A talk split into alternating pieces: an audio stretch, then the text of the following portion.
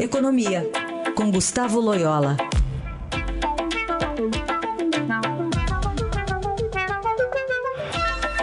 Loyola, bom dia. Bom dia, Raíssa. Bom, hoje negociações importantes para a reforma da Previdência. O que, que, deve sobrar aí da reforma, Loyola, na sua avaliação? Pois é, a coisa é, é ainda está muito, muito incerta, né, né Raíssa? E, e, o governo, evidentemente, é, quer manter o máximo possível né, das medidas que foram, foram propostas, né, para obter o maior benefício em termos de economias aí de gastos nos próximos anos, né?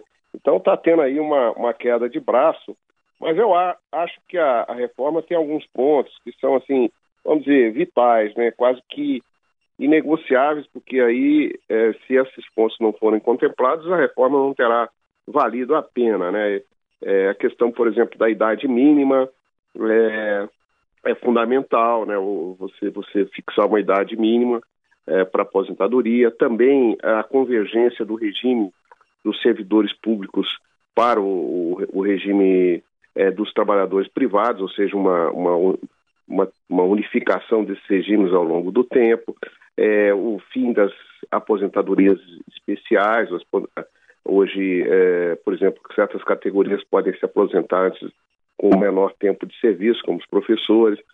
Enfim, é, assim, são, são alguns pontos assim que são é, vamos dizer, chave para que você possa ter uma previdência é, mais equilibrada e, e, mais justa também, né? Porque hoje o regime previdenciário brasileiro acaba beneficiando os mais ricos uh, e em detrimento aí dos mais pobres, dos salários mais baixos, né?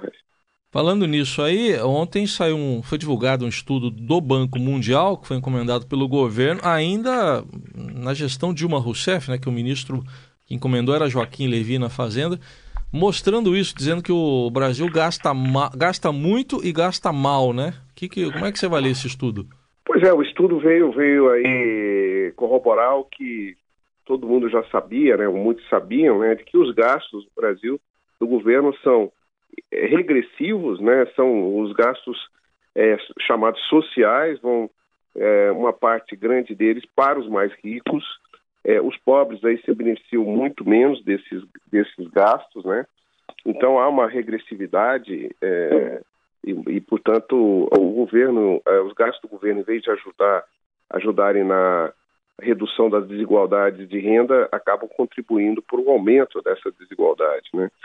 Além disso, o, estudo mostra a ineficiência desses gastos, né? São gastos que, que não geram é, benefícios para a sociedade que deveriam gerar, não geram crescimento econômico, né? Então, é, é, vamos dizer, o Estado acaba se transformando um, praticamente num peso morto, né? Então, é, a, a, as propostas do Banco Mundial dão aí uma espécie de mapa da mina para resolver é, esses, essas questões. Mas, uh, evidentemente, esse mapa da mina aí não é fácil de ser implantado no Brasil, porque ele mexe com interesses né, muito bem estabelecidos, aí, interesses poderosos, como, por exemplo, é, uma das sugestões lá é o fim da Zona Franca de Manaus, né? É, enfim, que é algo que está inscrito na Constituição, absurdo, mas isso, isso, isso aconteceu, né? A questão também da, de você ter uh, o fim das universidades federais é, gratuitas para todos, né? Substituindo por um sistema aí de, de bolsa para os mais, mais pobres e, e enfim, e se as universidades seriam pagas é, e mesmo as universidades federais seriam privatizadas até, né? Então são, são coisas que, que são muito difíceis de ser implementadas, mas é o mapa da mina aí, enfim, e mostra a situação difícil que, que a gente está, né? Com uma dívida pública muito alta, gastos regressivos, governo ineficiente. Sim. A gente fechar, Loyola, apesar de tudo isso, desse quadro aí, é, tem alguns sinais positivos na economia?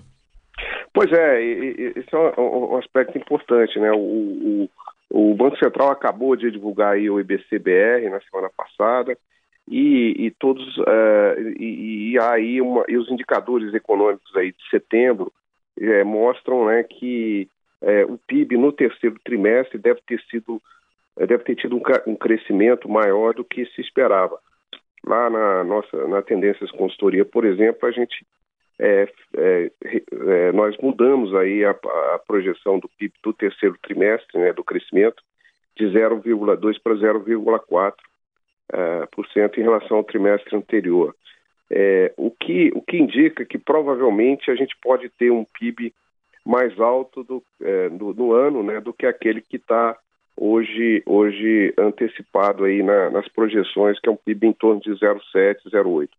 É, não descartaria a possibilidade do crescimento do PIB esse ano ficar em 1% de crescimento. E a gente já deve estar vendo crescimento em setores que não cresciam há muito tempo. Por exemplo, o setor de serviços deve apresentar no terceiro tri o primeiro crescimento em 10 trimestres, né? depois de 10 trimestres aí em queda.